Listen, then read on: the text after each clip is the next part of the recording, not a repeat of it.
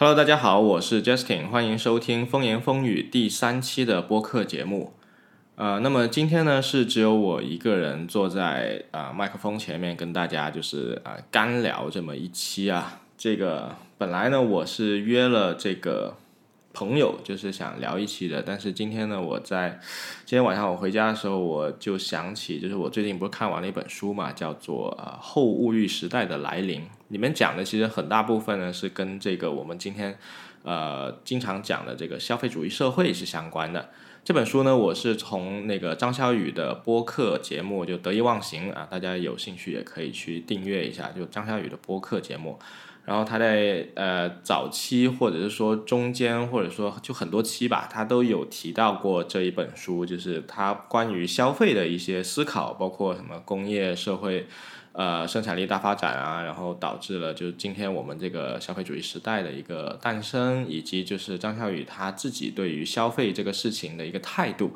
当然他自己标榜，呃，我我不能说代替完全代替他的说法，就是，啊，在我的角度看来呢，我觉得他可能是就是还比较反消费的这么一个一个态度吧。但是当然他自己也承认，就是他不可就是一个人他不可能没有消费，所以我们其实还是会在消费中去度过的。但只不过他对于啊，比如说过度消费啊，比如说现在啊，大家啊，不好意思啊，这个。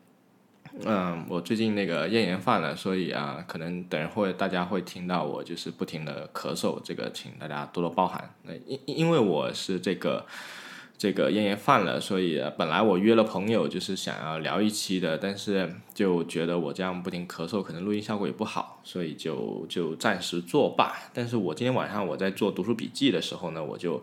呃看到这本书，我其实呃对着这本书吧。我就在那里想，就我这个读书笔记，我从何做起？我我应该用哪一个角度去切入？我去看这本书。然后我就想到，其实张小雨呢，他在他的播客里面已经分享了非常多的关于就是消费主义也好，消费行为本身以及啊心理学上的一些东西吧。那我觉得我如果从这一些角度去讲的话，肯定讲的是没有张小雨那么好了。就毕竟啊，对这个还是要承认的，这毕竟是一个普通人。但我也想说，就是有没有一些。就是呃，当然每一个人观点都不一样，所以我想有没有我有一些我自己个人的一些对这本书读完之后的看法，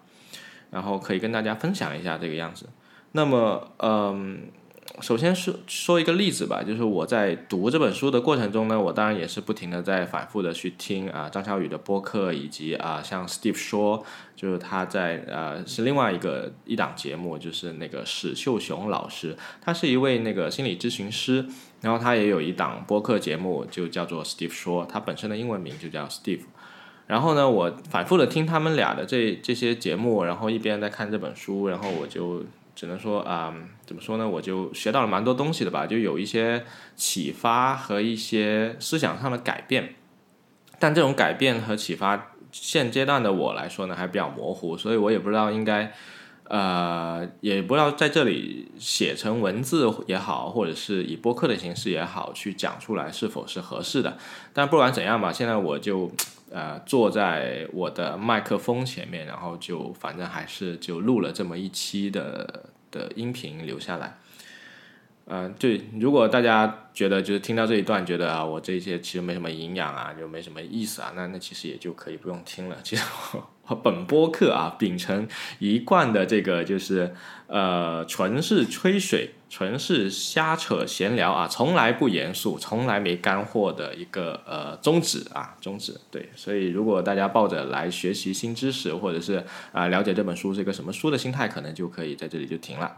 当然呢，有有关注我的呃微信公众号也好，博客也好的其他的呃渠道的这个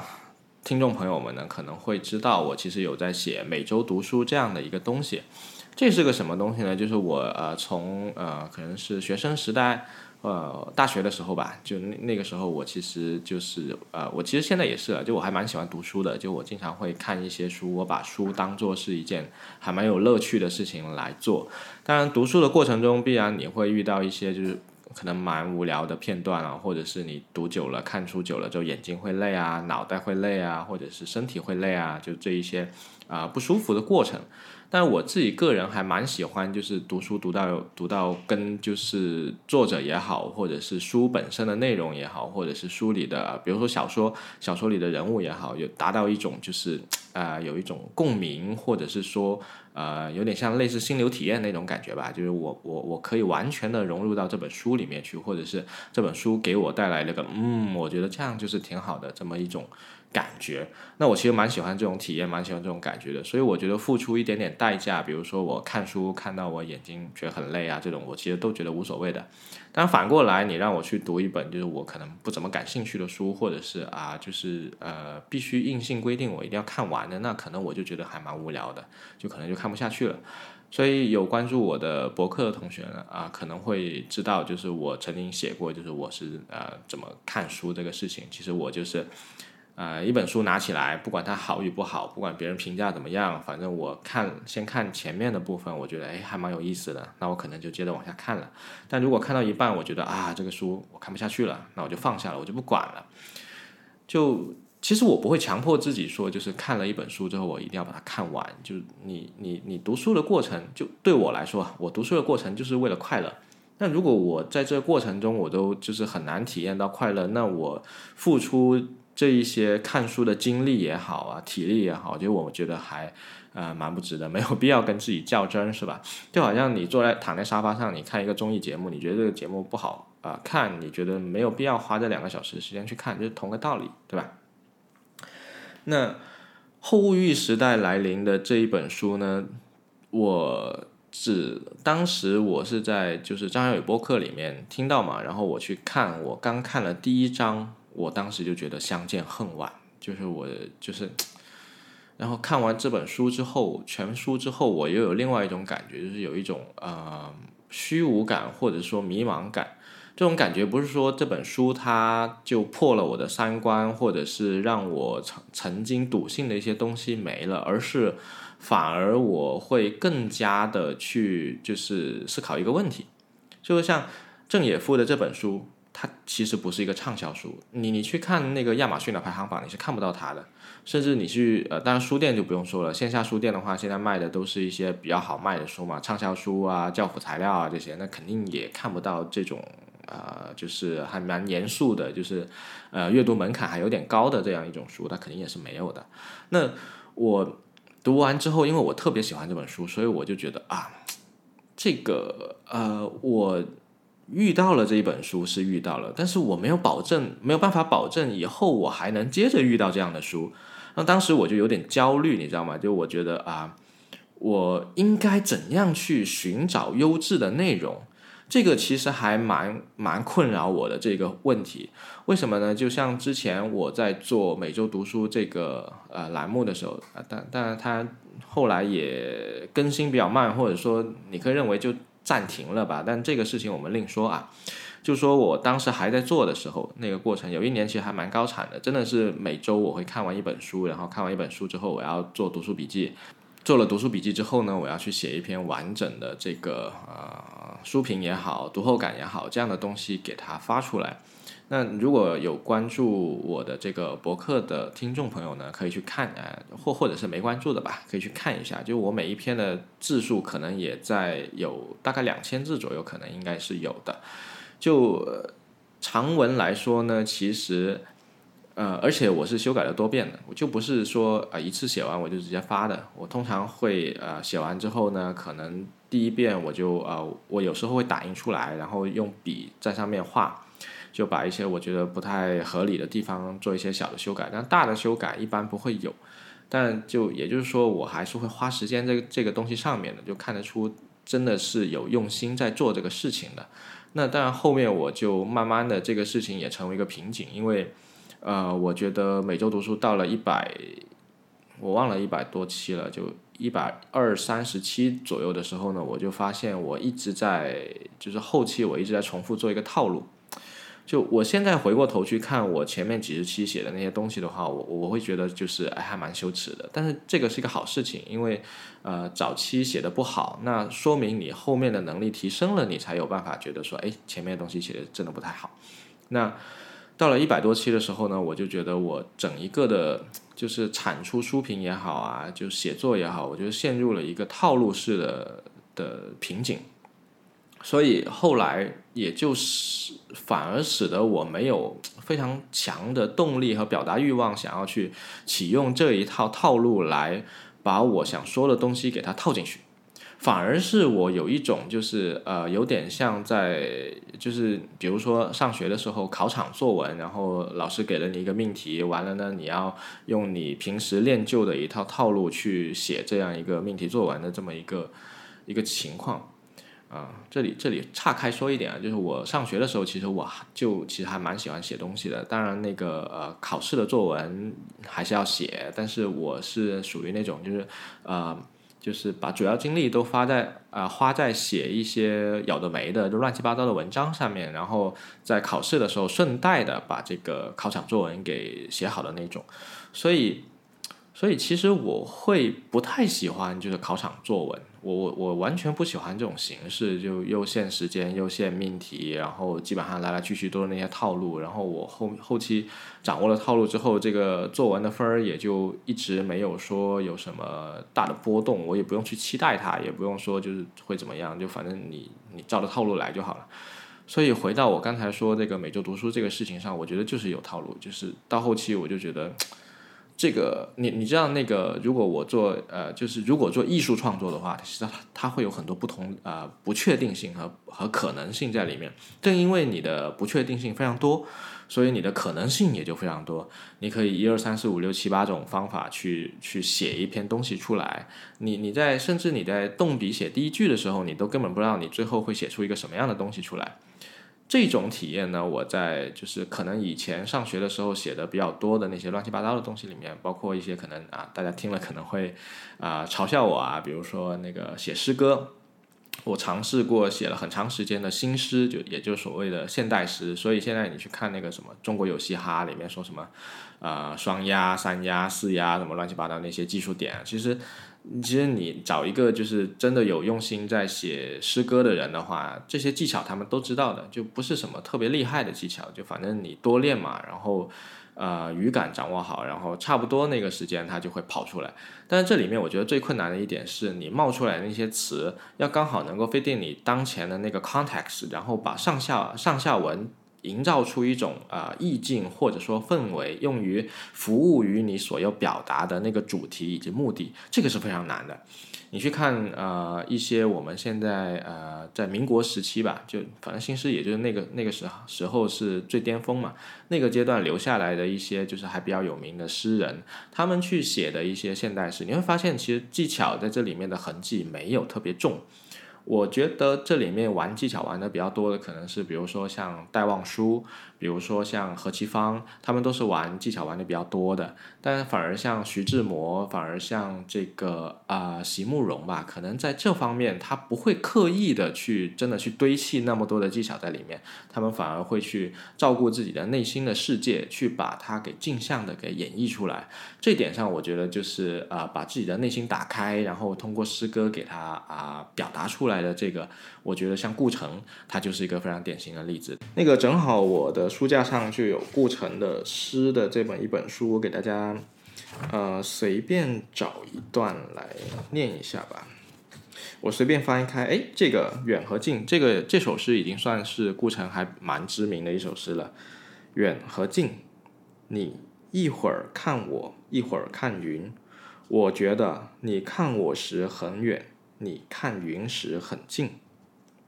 一九八零年六月，就是这这首诗，你看它其实所运用运用的所谓的那些什么押韵的技巧啊、词藻的堆砌啊，其实用的还蛮少的，但是它整体的效果就非常好，对吧？就嗯，真真的有一种就是他在表达他真正的内心的那种感觉，然后呃用的词，你看就什么云啊、我啊、远啊、近啊，其实都是非常普通的词，但它就是能够触达你的内心。看我时很远，看云时很近。就能够把这个点给抓住，所以我觉得吧，就是，呃，真正的艺术家创作者呢，他们可能不会太过去着重于痕迹，不会太过去呃注重于技巧。当然也不是说技巧就不好，我们看那个，比如说古代的那个花间词派，啊周邦彦啊，他们那一些人，他们的技巧其实，在在我们历史上也留下了，就是还蛮重的，蛮重的那个，就这这点上是值得承认的，值得去认可的。那我们我这里又有一本这个何其芳的诗，其实我还蛮喜欢何其芳的诗，我超喜欢他的，然后他的技巧也非常成熟，也非常好学。呃，这里我找一个我何其芳呢？如果大家对他有兴趣的话，我建议我推荐可以读一本，就是他的呃代表作《画画梦录》，里面全是散散文诗。我曾经非常非常喜欢散文诗，所以呃也学习了不少他所呃就何其芳所写的一些东西吧。那。当然是呃，《画梦录》这首这这这本书呢，也是我以前上学的时候某一位啊，就是语文老师所推荐给我的，我觉得挺不错的。这里我给大家念一小段，就是一九三三年的写的这一篇《黄昏》啊。大家如果觉得这过程有一些不流畅的话，可能是因为我咳嗽了蛮多，然后后期剪辑的时候把这些咳嗽声都给剪掉了。那么回到刚才那个《黄昏》这这一篇散文诗，我给大家念一小段：马蹄声。孤独又忧郁的自远至近，洒落在沉默的街上，如白色的小花朵。我立住，一乘古旧的黑色马车，空无乘人，迂徐的从我身侧走过，疑惑是载着黄昏，沿途洒下它阴暗的影子，遂又自近至远的消失了。我觉得吧。何其芳真的是在就是探索如何去运用语言文字去营造一种就是诗的意境的这一方面是做得非常好的一个人。然后，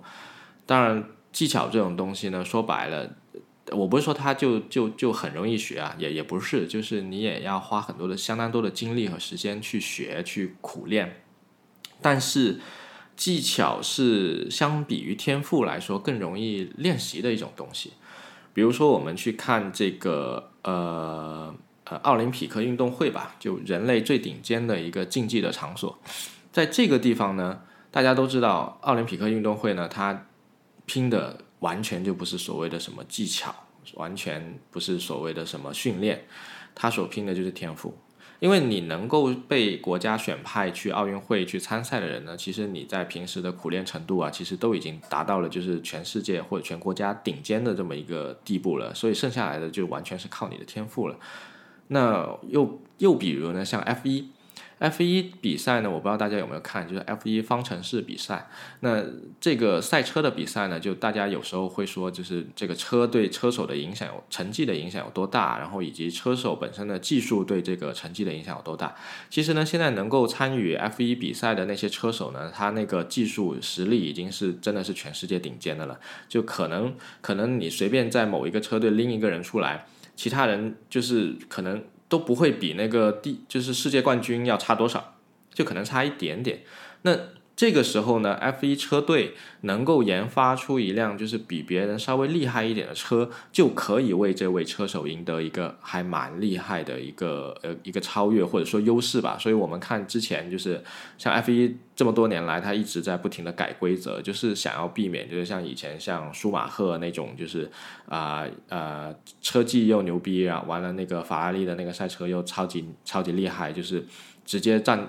占据了一个绝对的领先优势，以至于当年舒马赫称王的时候，大家还要说，就是，呃，我每年看 F 一就不是为了看就是舒马赫今年能不能拿冠军，而是看他今年到底能拿多少站的冠军，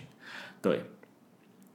那这个又飘远了。我们回到刚才说的这个技巧和套路上，就艺术家呢，他可能会更倾向于一种就是对不不明确呃不确定性的追求，因为在不确定性里面呢，黑暗和混沌中呢，就会蕴含很多的不同的可能性。也许我写出来的东西可能会变得很糟糕，但也许呢，它会变得比以前更好。如果你你你抛弃了完全抛弃了这种可能性，那你的。东西呢就会变成像流水线上产出来的一样的东西一样，就就变成工业时代的复制品了。那你可以保证你的品质不降低，但是你也许你就没有办法再继续提高了。而人呢，其实总是会愿意去更愿意去追求就是自己的成长。你你可能也许到了某一个高度，你比如说你可能到了某个散文家，这里我就不不点名了，就很多人会去评论他的文章，就是一个啊把文化塞进去，完了有一个工厂流水线，然后他就可以生产出一大堆的这文化大散文之类的东西出来，啊，听到这里可能已经有些人知道我说的是谁了，但是我。我本身也觉得这位作家他本身的那个语言的运用技巧真的是呃神乎其技的，我觉得是挺不错的。而且他本身所能够去呃愿意亲身去踏足，然后愿意去了解的那些文化的故事也好啊，历史也好，其实我觉得都是就是可以让很多人去学习的。但是这里我要我我就不说这位作家怎么样吧，就说我我觉得就是在你如果一旦抛弃了这种可能性。那也许你可以保持现在的质量，但也许你就成长不了。而这种成长到了一定高度，它能给你带来的满足感是非常有限的。你看，像村上春树，他其实到他这个地位，到他这个年纪，他其实已经完全可以不用说我要再写一些什么啊迎合大众口味的东西，然后让这本书变成一个畅畅销书。你可以说他现在随便写点什么东西，然后扔出去，然后全日本还会有很多人抢着买，然后所有书店都把他的书摆在第一位，是吧？像那个《刺杀骑士团长》，啊，《刺杀骑士团长》呢，其实就是一本蛮奇怪的书，就我其实我读完了，我都完全没有搞明白，就是他他的主旨到底要表达的是什么。但反观呢，他之前就是写的另外一本书，就是那个啊。《奇鸟形状录》就大陆简体翻译为《奇鸟形状录》，然后那个台湾呢就翻译成《这八条鸟年代记》。这两本书呢我都读完了，然后在八条鸟这里呢，我其实呃能够感受到它的东西还蛮多的，虽然它里面的隐喻也很多，包括后面的那个什么像这个呃主角的夫人的哥哥啊，就是以一种什么比较奇怪的手段，就是在精神上做了一些什么不好的坏事。就这这里写的其实是非常含糊的，然后这个主角他是怎么去做一次穿越，然后另外一个世界代表的是一个什么样的东西，其实都是非常含糊的。但是起码在这本书里面，我大概能够理解到，就是他可能要表达的是一个黑暗与光明的一面，然后等等等等之之类的这些。但你回到刺杀提车团长的话，他想表达的东西就太多太多了，就包括什么人的欲望也好啊，人的欲望所催生的黑暗也好啊，然后主角也许是其中的这个人，也许是另外一个人也好啊，然后在衣柜里面看到的那个人到底是一个真正的人呢，还是说啊就是一个假的意象呢？什么等等之类的，这些其实我都觉得蛮奇怪的。就是你单独拆开来看，也许你能够给他找到一个解释。你比如说像那个 idea。那个刺杀骑士团长那幅画走出来的那个卡通纸片人物，对吧？你可以说它是一个 idea，那它在这里的意义是什么呢？它推动了剧情的发展吗？如果它不是为了推动剧情的发展而出现的话，呃，他想要隐喻的、代表的、影射的是某一种情绪，还是某一种道德观，还是某一种就是人类的，就是主角的内心的黑暗呢？那看上去 idea 一点都不黑暗啊，那 idea 是最终被人家刺杀的那个呀。那主角刺杀了 idea，他是跳脱了原先的自己的那个心魔也好啊，Barry 跨过了那个 Barry 也好啊，或者是呃怎么样也好，我大概能理解你的意思，但是我就是不懂啊。换句话说，就是这本书它有太多太多可以供读者自行发挥和自行想象的空间了，以至于这本书。呃，至少我自己吧，就是完全没有办法给他下一个结论，就是我看了这本书到底在看什么。对，但这个也从另外一个方面，就是去去体现了，我就印证了我刚才讲的那句话吧，就是艺术家或者说内容创作者，就真正的 creator，可能他会更更喜欢、更看重的是这种不确定性，这种呃带来的各种不同的可能性。我也许会因为。这个不确定性使我的作品变成一个比较糟糕的，或者是没人问津的东西，也有可能使得这个不确定性的某一天，它就变成了一个哎还蛮伟大的一个作品。我觉得吧，就是 content creator 呢，可能就是在做事的过程中呢，可能你不要去想，就是我我我一定要做成一个，比如说呃多多少多少级别的一个。啊，比如说播客吧，你不要想有多少多少粉丝，不要想有多少多少播放量，更不要想就是会不会有人 diss 你啊，会不会有人 like 你啊，这些都不要去想。但是你你作为一个 content creator，你可能就是内心还是要有一种就是呃像艺术创作者一样的一种表达的欲望也好啊，就是心存高远也好啊，说的虚一点啊，就是你可能要内心怀有一个远大的理想。这比较虚的，但我们也可以看得近一点。你比如说，呃，假设说我现在要去成为一个作家，那可能我觉得，哎，如果我要练技巧的话，我可能会以何其芳为目标去看齐，然后我去向他学习技巧。然后，如果我要想要学习诗意的营造，然后这种巧妙的这种心思的运用，那我可能去看一下顾城，对吧？那如果我想写的更老练一点、浑厚一点，那我可能去学习余秋雨。那可能我。呃，或者是像嗯村上春树啊等等等等之类的之类的，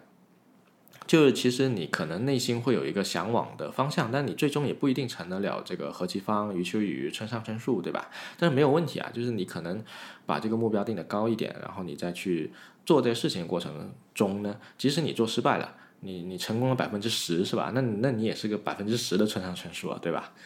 啊，对。那回到我刚才说，就是微信。公众号也好，播客啊博客也好，我在写这个每周读书的过程中呢，我最后陷入了一个有点套路式的感觉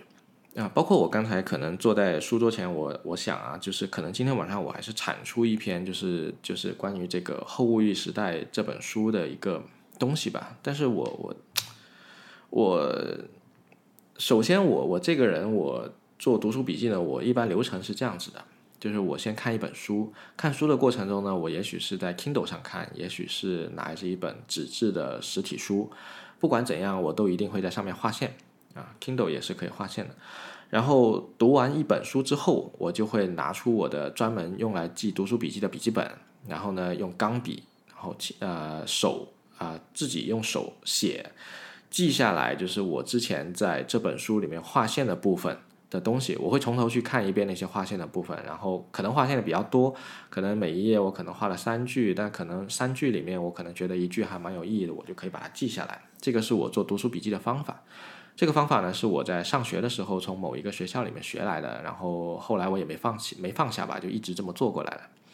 呃，事实证事实证明也挺有用的。当然，你说就单纯的把书本上的东西搬到我的笔记本上面，这这个过程可能没什么用。但是这个过程所带来的一些思考，就我去我去看回我划线的这本这这句话，对吧？我可能就会联想回我当时看读这本书的时候的一些过程的一些思考。偶尔我会写一些简评注脚在上面。那我就会把当时还比较模糊的一闪而过的一个念头，在这个时间去做一些发散，然后做一些思考，去让它变得更成熟、更立体一点。那其实这个是我做读书笔记觉得还蛮受用的一点吧。然后我做完了读书笔记之后呢，我就迎来了下一个问题，或者说就是呃下一步，下一步就是我要写书评了。这个时候我就会。通常我会有一点点恐慌啊，就是我可能呃，当然有一些时候我会觉得啊，充满了表达欲，就我内心充满了要写作写字的一个渴望，然后我就噼里啪啦噼里啪啦在那里写写写一大堆，然后就结束了。但这种情况呢，不会特别多见，可能有个四分之一就已经非常不错了。那大部分时候呢，我可能就是憋了第一句话，啊，就写下了个标题，说这个每周读书第一百多少多少期，然后这一期我们要讲一个什么样的书。然后把这个标题先随便的给它给它写上，然后我就开始组织我的第一段话应该怎么讲。那这个时候呢，我就写到一百多期的时候，我就想，我就我就陷入了一种套路感，就我不知道应该怎么去破除这种套路，又或者说，我觉得其实我内心其实有一种想法，就是我应该去更呃学习一些更多的东西。所以我中途其实有读过像比如说讲那个 James Scott 他写的一些呃冲突与悬念之类的这样的一些书。他会教教你怎么去分析，或者是写好一本畅销书，或者是呃分析剧本，然后等等的一些东西。然后我昨天我在听一期播客，我忘了是哪一个哪一个台的了。然后我听一期播客的时候，他也提到就是。呃，像叙事学，好像也是张小雨的得意忘形吧，好像是吧。然后像叙事学这个东西，我还是第一次听说这个概念，所以所以完全可以说明我在呃在这一块的学识也好，知识积累也好，是非常非常匮乏的。这也就直接导致了为什么我在一百多期之后我就陷入了一个套路，因因为我的过往的学习的经历，其实，在分析某一部、某一某一本书也好，在在重构某一本书的我自己的感官认知，甚至是二次思思考之后的东西也好，其实都是能力上有所匮乏的，所以我就后来我就停了一阵。停那一阵呢，其实我也没有停下阅读，因为我其实还蛮喜欢读书的。我都说了嘛，读书是一件还蛮快乐的事情。然后我买了还蛮多就是村上春树的书吧。以前我读他那一本就是最畅销的那本啊《挪威的森林》，其实我觉得还蛮喜欢，读了有两三遍吧，就一直都还蛮喜欢他这本书的。如果你要说挑一本最喜欢的，可能就是这一本了，因为毕竟也是我呃看他的书里面的第一本嘛，对。那在这个过程中呢，我也读了一些书，但是我读的书呢，跟以前的可能差不多。那这里我要说一下，就是我为什么会扯到这么远呢？就是一开始源头就是我要去寻找优质内容嘛，对吧？那寻找优质内容的时候，我在做每周读书这件事情的过程中呢，我肯定也是要做的嘛，对吧？我不会说随便找一本就是不好看的书，或者是一一点都不好玩的书，然后是个垃圾的书，然后我还拿过来就看得津津有味的，这个不对，不符合我读书的性格或者是风格。所以我读书的过程中，我也会去不停的去寻找一些我觉得哎。这个书可能还不错啊，然后我可能读了个开头之后，我觉得哎啊，确实还 OK，还值得读下去，然后我就一路读下去的。那这个过程我是怎么做的呢？首先呢，我平时在各个信息收集的渠道，就所谓的信息收集渠道，你比如说你你平常经常上网看的一些东西啊，包括可能很多人就看朋友圈，对吧？朋友圈也算是吧，但是它可能能够提供的一些真正意义上的优质内容就非常非常稀少了。就所以这个对于我个人来讲呢，肯定我不会把它当做一个信息来源，对吧？那像知乎，知乎的话，我有的时候可能会去做一些搜索，但是我并不会从它推给我的那些推荐内容或者是这个排行榜里面去寻找我觉得呃属于优质内容的东西，因为嗯怎么说呢？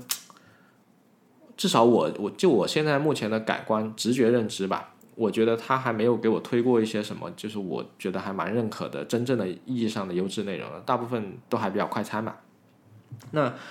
呃，我在 Twitter 上面呢，其实我还蛮关注，就是呃，就因为关注我关注的人是我自己筛选出来的，然后里面会有一些人呢，他是愿意去分享一些他觉得还不错的书的，有一些人呢，我就从我对他的那些，就从 Timeline 他发的推里面，我推导出来，这个人可能他推荐的书还蛮可信，当然这个这个推导可能，嗯，怎么讲呢？从逻辑上来讲呢，他其实。不太靠谱啊，但是最终我试验下来的话，我觉得，哎，其实有些书确实还 OK 的，还是可以信的。那一来二往呢，就久而久之呢，我就大概的筛选出了一批人，我觉得这批人推荐的书，我觉得还可以，就是我也能去看。对，当然每个书每个人就他看书的口味和风风格是不一样的，所以有的时候他们推荐的书，我觉得啊索然无味，也是有这种呃。情况存在的，但是无所谓嘛，就是反正信息量这么大，我就都收集起来。我收集起来呢，我一般会放到那个豆瓣豆瓣的想读那个书单里面去。然后我收集完这些书之后呢，我就去看书嘛。那我不停的看书的过程中呢，我就会去找，就是同一个作者，比如说我今天又认识了一个新作者，然后我发现哎，他的书还蛮不错的，然后我就想哎，那这本书是不是他的代表作？然后，然后我就去 Google 它，然后我在 Wiki 上面去看，然后 Wiki 上面会告诉我说，这个它的代表作是可能是一二三四五六部，对吧？然后我就对比一下，哦，我读的这本可能不是他的代表作，那也许他的代表作写的更好呢，更吸引人呢，对吧？那我就会去把他的代表作找出来看一下。当然，这个过程中呢，也不是说每次都百发百中，一定能够找到就是合适的书吧。但是就我还行，就一路下来就累积了不少书，但是。通过这样的搜索，呃和收集和积累呢，我发现这些书呢，很大一部分可能是知名度比较高的，然后呢是读起来还相对容易的。但这两点呢，当然它已经是一个就怎么讲呢？就是比较好的书呢，它一般都还蛮多具有这样两个特点的。但是也有一些好书，它都不具备这样的特点。比如说，呃，后物欲时代的来临，如果不是就是最近那个听了张小雨播客，其实我也可能不会在各大榜单里面呃榜单里面看到这这本书，对吧？但是反而像那个《人类简史》，我觉得也算是一个挺不错的一本一本书吧。它提供了一个呃，就是还蛮呃新奇的视角。当然，它所谓的那个就是比如说呃自然的进化啊什么这些，然后以及包括一些跟人类进化论有关的一些。一些思考呢，其实可能也是老生常谈了。但是在他这本书里面呢，你可以说他是一个把它给做的还挺不错的，就包装挺不错的，然后大家读起来也比较简单的一本书吧，就我这么想的。那。这个是我自己在读书的过程中，我去找书的过程中，我觉得就是我会采用的一些方法。但这样，即使是这样呢，我接下来也遇到了一些问题，就是可能我通过我自己的品味去筛选出来的书，到头来都差不多，就不是说不是说他们内容差不多，或者是风格差不多，就。可能就是因为经过我自己的筛选，所以我觉得差不多就那样。那那这个就有一点又像我刚才说的，就是我我写作可能陷入了一种套路。那是不是我选书也陷入一种套路呢？就那把这个话题扩大一点，就是我去寻找优质内容的时候，我是不是也陷入了一种套路呢？你比如说我自己在 YouTube 啊 YouTube 上面，我关注了很多很多个呃呃 YouTube channel，可能得有个一百来个吧。那我关注这些 YouTube channel 的过程，我是怎么做的呢？我可能是看了其中一个人，我觉得还不错，然后他也许跟另外一个人有合作，或者是 YouTube 就通过他的那个大数据算法推荐，他就推荐给我了，然后我就被动的去接受了这些东西。那我觉得这里面可能存在一个问题，就是我也还蛮担心的一点，就是我会不会失去了对寻找优质内容的一种能力。对，就是首先我们必须要定义好什么叫做优质内容啊。我觉得在，呃，像郑也夫的这本《哦后物欲时代的来临》，它就是挺优质的内容，因为。比如说，我们现在可能大家在平时互联网就看很多，就是微信公众号也好啊，什么也好，就是这种比较容易传播的文章里面，它经常会用一些比较大的词，或者是一种呃一些还比较流行的、命中大家的焦虑点啊，或者是关注点的一些词，比如说啊消费主义，比如说这个消费升级、消费降级，对吧？这些这些东西。但很多人在用或者甚至是拿出来讨论的时候，他甚至根本就不不了解说所谓的消费主义是个什么东西，所谓的消费的本质是什么东西，这个背后参与的人是谁，是包括商家，是包括消费者，是包括有没有包括政府在内等等等等这些东西呢？他其实都不了解，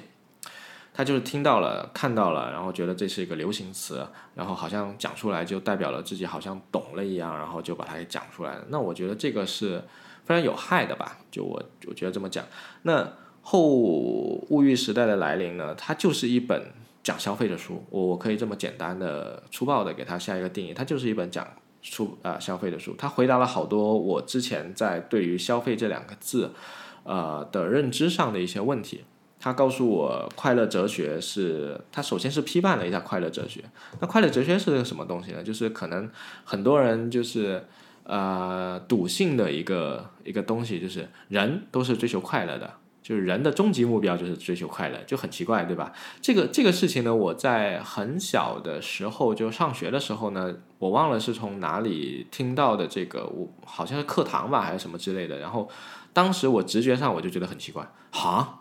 为什么人是追求快乐的？然后就我有一种本能的一种抗拒感，你知道吗？就我觉得。好像不太对吧？就为什么人的终极目标就是追求快乐呢？那那要这样的话，我不就可以快乐至死了？就《娱乐至死》这本书啊，是吧？啊，当然我只是看过标题，我其实没有没有读完这本书，所以我不能妄下结论了。但是从他这这本书的。呃，简介以及它的标题里面看，我感觉就是有有一点挂钩的嘛，就是说你你一个人其实你一直不停的追求快乐，你最终就傻逼掉了。就比如说那个小白鼠，它一直追求那个呃电极的刺激，然后刺激它，然后它就会很开心，然后它就一一直疯狂的去踩那个按钮，然后就把自己刺激到死了。然后另外两个按钮是出水出食物的，它也不去踩。后物欲时代这本书呢，它是两千零七年的时候写的，距离现在已经过去十一年了。其实十年的时间并不算短的，就十年。之间发生了很多很多事情，然后以我们当今呃社会的变化的速度以及我们的科技生产的水平，其实这十年你可以说，你可以毫不夸张的说，它就是翻天覆地的，对吧？就翻天覆地的。就两千零七年我们来干嘛？两千零七年。或者说两千零八年，两千零八年我记得是奥运会，然后雪灾吧，等等等等那些，还有汶川地震吧，我记得好像还有还有这些事情。那现在是二零一八年了，我们有山竹台风，对吧？就前两天刚刚过去的。然后还有什么？我们特斯拉已经可以那个自动驾驶了。当然，这个无人驾驶这个这个事情靠不靠谱？这个我觉得还不好说。当然，这个呃，Elon Musk 的他那个 SpaceX 的那个火箭已经差不多可以回收了，还说已经回收了一一一只了，对吧？就人类的那个科技的进步是蛮嗯变化还蛮大的，就短短十年。然后我们短短十年，我们的两千零七年是那个 iPhone 刚刚出来，对吧？iPhone 刚出来，然后现在 iPhone 和然后中间呢，iPhone 就统一了整个，就可以说它是一个垄断了整个智能手机市场的这么一个霸主的东西。然后呢，安卓出来，安卓出来呢，现在又在数量上呢又远胜 iPhone，对吧？但是在质量上呢，现在两者可以说是分庭抗礼。那不管怎么说吧，就是这十年间其实已经发生了很多很多事情，然后发生了翻天覆地的变化。那郑也夫的这本书为什么在今天我看来呢，它依然是一本非常好的书呢？就是正是因为。他的书里所写的很多东西呢，印证了，就是今天的这些变化呢，印证了他书里的说的那些道理，他书里说的那些理论，书里说的那些推演。所以可能，可能就有的人会说，你的这本书就是一本预言嘛，对吧？两千零七年的时候，我预言十年后的世界会发生一些什么东西。但是郑也夫呢，他就在序言里面就就啊，就这个人也蛮厉害的，他就在书里面就序言里面写了，就是我不是在做预言，就我觉得所有的预言啊，所有的预测都不科学啊。就他的意思是我当时写这本书，我过我凭借我过去那几年做的一些研究，我我所写的其实是一个呃，就是一个道理，一个推演，一个理论，我不是在写一本预言。只不过我的这个推演，我的这个理论，在十年后，它好像就是呃印证了我当年的这个想法而已。我觉得这个这个也是蛮厉害的，就他一定是一个自我认知还蛮强的人，他他可以去看清很多就是可能普通人比较难看清的东西吧。你比如说，可能假如现在是一个普通人，然后他写了这么一本书，然后十年后他可能就跳出来说，哎。自封啊，也不是自封吧，可能就可以借这个点来运营一下，就就把自己运营成一个呃预言家什么之类的。但他也没有，对吧？他就是一个很很学者作风、很学者做派的这么一个人吧。所以我觉得他写的这些东西其实还蛮蛮符合我的口味的。完了呢，就是呃，这个世界我们说它变得很多，然后唯一不变的就是它一直在变。对，那像。总有一些东西呢，它其实就是呃，比如说我刚才举了一些例子嘛，比如说 iPhone 变得很多，对吧？iPhone 变得很快，然后这个是一个，比如说是呃科技产品的一个例子。然后我们比如说互联网，互联网在这十年成长的非常快，然后那个宽带互联网这个基础基础设施也成长的非常快，带宽越来越便宜，是吧？手机流量越来越便宜。那这些呢，是我们可以肉眼可见的，就是非常非常变化非常大的东西。有没有一些东西呢？它是可能也许就不怎么会变的。那我觉得，比如说像理论，比如说像啊，像像爱因斯坦啊，他提出来的那个相对相对论、广义相对论、狭义相对论的等等这些东西，那你只要是一个理论的一个基础，你可以把它抽象出来，那也许它就可以成为一个，就是不会随着这个呃世。呃，世界的潮流或者是大浪，就一直一扑就把你给扑走了的。就比如说，我说那个，呃，我们去分析一个，就比如说吧，我们现在去看那个 Instagram，Instagram 它是在早几年的时候做了那个 Snapchat 的 Story，对吧？这个话题，这个事情呢，当时。Facebook 收呃，Facebook 全线产品都做 Story 的时候呢，被人骂个半死，说啊你们抄袭啊或者怎么样怎么样。但是呃，当时当时我也觉得这个事情嗯做的确实有点有点不太厚道。但是后来我就想明白了一个道理，就是很多东西呢，并不是说别人做了你就不能做，或者是说别人做了你去做你就是个原罪，你就一定是个是个不好的那个人，其实不一定的。你去看 Snapchat 它的 Story，它其实做的是一个面向，就是熟人面向的是，呃，你和我都是在 Snapchat 上面的一个 contact 这样的一个一个非常小众的、非常非常内聚、非常高的这么一个一个场景。但是 Instagram 呢，它里面其实充斥了各种各样的大 V，对吧？我们会看到好多网红会拍各种各样的好看的照片，然后反而是像个人的小众的用户，就是粉丝数非常少的用户呢，他可能是作为一个消费者的形式存在。就这两者，这两个 App 他们的那个那个生态的那个模式，或者是说那个生态的呃状态都不太一样，对吧？Snapchat 更多的是一对一的一个，就是众生平等的这么一个一个环境。你你看他之前搞了那个，就是呃陌生人的一个 Story，以及就是随便大家都可以加的大 V 的 Story，但最后其实也没见得有多火嘛，对。但这个我也是瞎掰的，我是根据自己的使用经验来看的。就我一开始还关注了蛮多，在 Snapchat 上面还关注了一些大 V 吧，但是我看他们发 Story 发的太勤了，我真的看不下去了，我还不如去看我一些朋友的 Story 呢，对吧？但反而放在 IG 就不太一样了。就 IG 的话，为什么呢？因为 IG 它本就就是 Instagram 啊，在在中国大陆可能大家都叫 ins，那在中国大陆以外，可能大家都会简写成 IG 啊。那在 IG 上面呢，就可能比如说，可能很多大 V 呢，他以前是作为一个呃摄影师的身份，或者是啊拍照片还挺不错的一个一个高质量的内容的产出者进来的，然后。你你去刷 timeline，你要发现每一个人他都会把他的那些图片做一个精修图，对吧？一般很少人会去把那个呃就是裸的啊就是不好看的照片直接给发上来，那种呢一般会被人 unfollow 的，就是我可能就不关注你了，我就去挑一些好看的照片，呃拍好看照片的人来来来看就好了，这样他天然的就淘汰了一大帮就是可能呃内容质量还比较低的一些内容，那这样的话。反过来，它的这种高质量的 timeline 呢，又会对于内容产生者一个非常呃有一个非常大的压力，就是我一定要精修图，我一定要构图构得很完美，我可能拍了几十张、一百张的照片，然后我可能从里面选一张，然后慢慢修修修修修完了我再发上去，压力很大。但它同时它又是一个社交产品，如果说在这个产品里面的一个主要的内容产生者，天天都是以这么大的一个压力去做这个事情的话，那它其实就。不太健康，所以 Story 这个东西呢，放在 IG 其实是一个非常非常契合的一个一个场景，它满足了一种需求，就是大 V 作为一个有点像明星一样的这么一个高度，它和普通的粉丝之间是需要有一个互动的。一方面你可以满足就是大 V 他的一个一个心理上的满足，另一方面粉丝呢本身也有意愿去跟这些明星互动，你就直接把它当做明星和粉丝就来看这个问题就非常合理了。那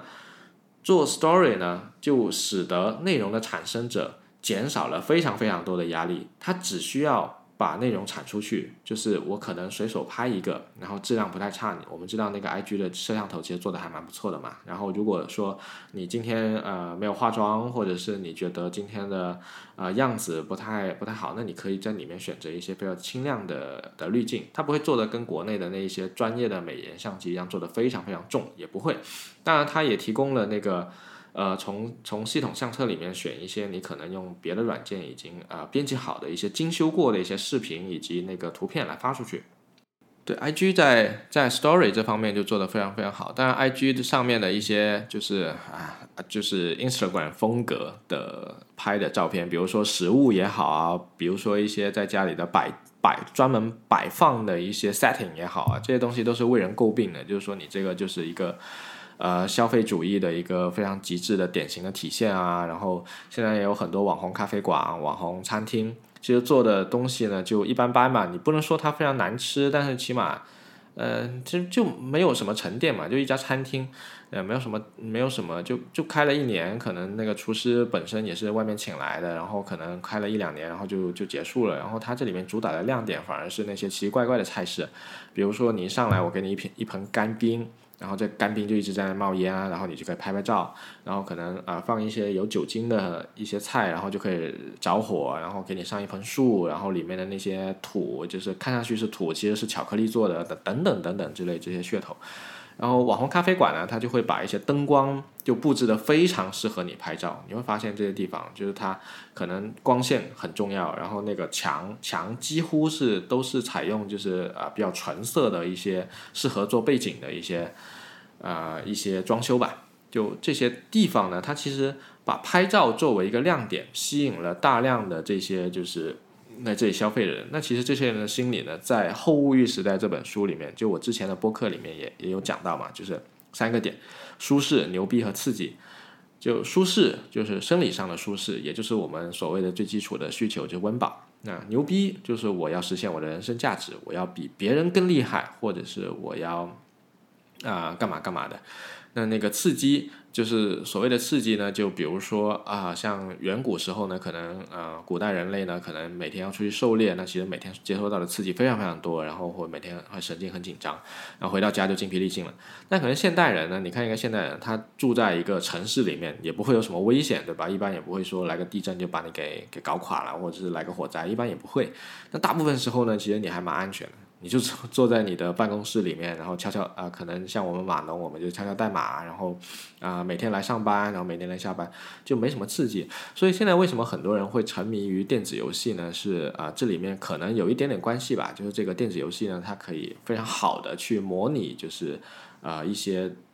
一些现实的环境，然后在游戏世界里面去给你大量的刺激啊！我这里可能被人呃，就比如说吃鸡，比如说吃鸡为什么那么火？也许这里面有一个有一个点，就是可能啊，比如说。一百号人，然后毒圈慢慢缩小，慢慢说啊，我就快挂了，我就快挂了，就就很像以前你在就是跟大家一起去打猎，然后可能前面一条猛犸大象是吧，就把你嗯把把你全村带出去，就十个十个大汉，然后就那个猛犸大象把前面八个九个全给干翻了，就剩你一个，哎，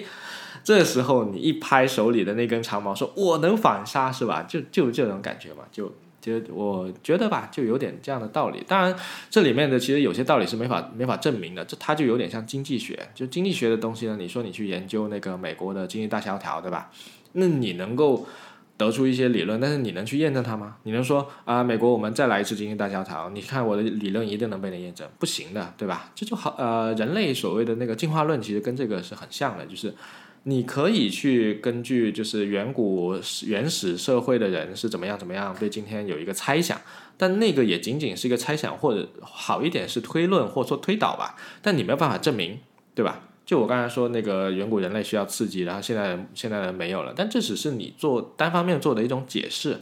呃，但是在我看来吧，就我觉得他这本书里面所总结的这三个点都还蛮令我个人还蛮幸福的，就是我觉得。